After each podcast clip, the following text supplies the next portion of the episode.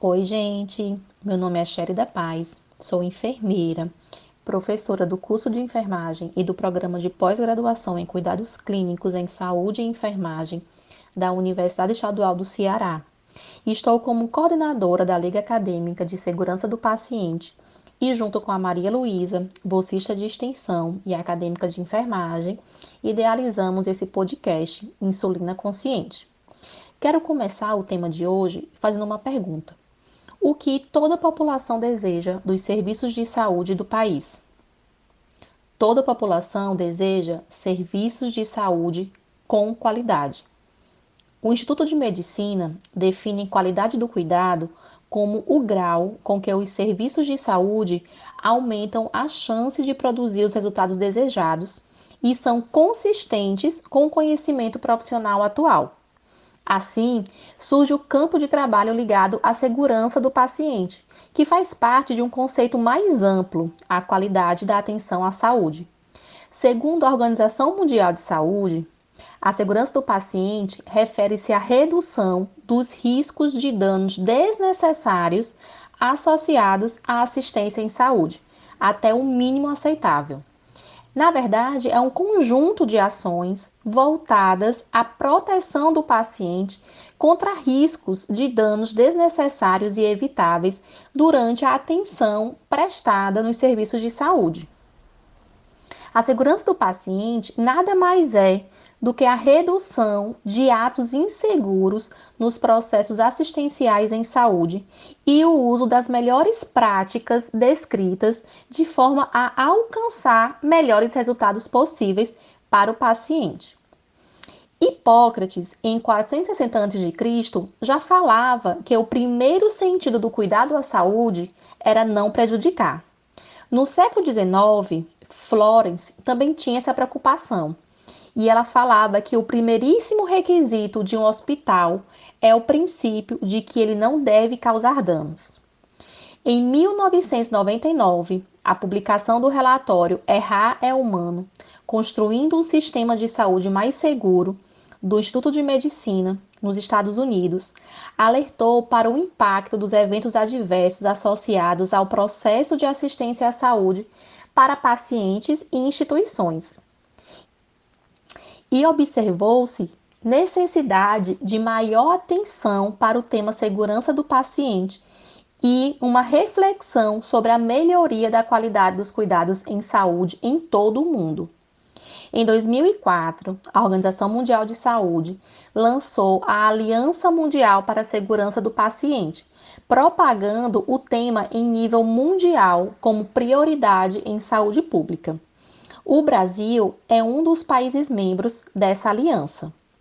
Em 2005, a Aliança Mundial para a Segurança do Paciente identificou áreas de atuação prioritárias, definindo seis metas internacionais de segurança do paciente, que são identificação correta do paciente, comunicação efetiva entre profissionais de saúde, segurança dos medicamentos de alta vigilância, cirurgia segura, higiene das mãos para evitar infecções e redução de quedas e lesão por pressão.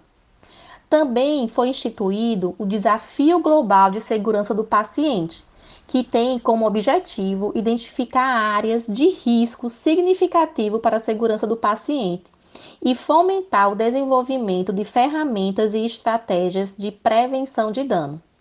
Os dois primeiros desafios foram lançados em 2005 e 2008, com os temas higienização das mãos e cirurgia segura. No Brasil, em 2013, o Ministério da Saúde criou o Programa Nacional de Segurança do Paciente, por meio da portaria número 529 de 1 de abril de 2013, para o monitoramento e prevenção de danos da assistência à saúde. O objetivo desse programa é contribuir para a qualificação do cuidado em saúde em todos os estabelecimentos de saúde do território nacional. Em 2017, reconhecendo o alto risco de danos associados ao uso de medicamentos, a Organização Mundial de Saúde lançou o terceiro desafio global de segurança do paciente, dessa vez com o tema Medicação sem danos. Sua meta é reduzir em 50% os danos graves e evitáveis relacionados a medicamentos ao longo dos próximos cinco anos, a partir do desenvolvimento de sistemas de saúde mais seguros e eficientes em cada etapa do processo de medicação, prescrição, distribuição, administração, monitoramento e utilização. E como é que esse terceiro desafio pode ser efetivado? Com a criação de, de um plano de ação com foco nos pacientes, profissionais de saúde e países membros para facilitar a implantação de melhorias na prescrição, preparo, dispensação, administração e monitoramento de medicamentos, com o desenvolvimento de guias, documentos, tecnologias e ferramentas para dar suporte à criação de sistemas de utilização de medicamentos mais seguros, que resultem na diminuição da ocorrência de erros de medicação.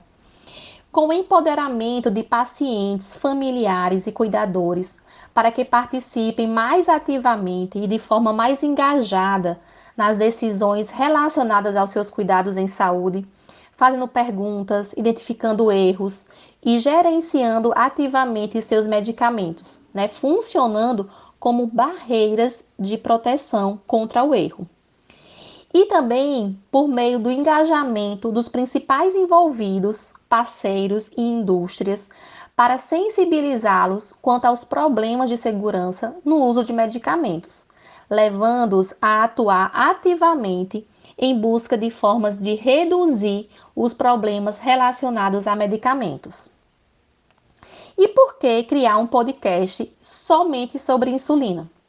Primeiro, porque a insulina é um medicamento de alta vigilância em todas as suas apresentações tipos de dispositivo de administração, formulações e concentrações.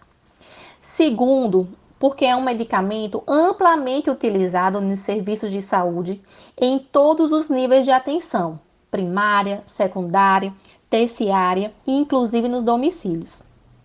A insulina está entre os medicamentos que mais causa danos ao paciente, Erros no esquema posológico e na administração de insulinas podem resultar em eventos adversos graves ao paciente.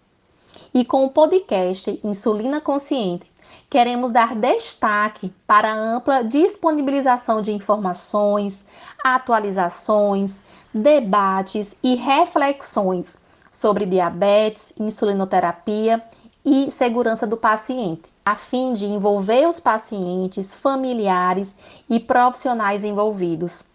A educação é essencial para evitar erros relacionados à insulina e alcançar bom manejo glicêmico. Obrigada por estarem até aqui comigo. Continue acompanhando o nosso podcast. Beijos e até o próximo episódio.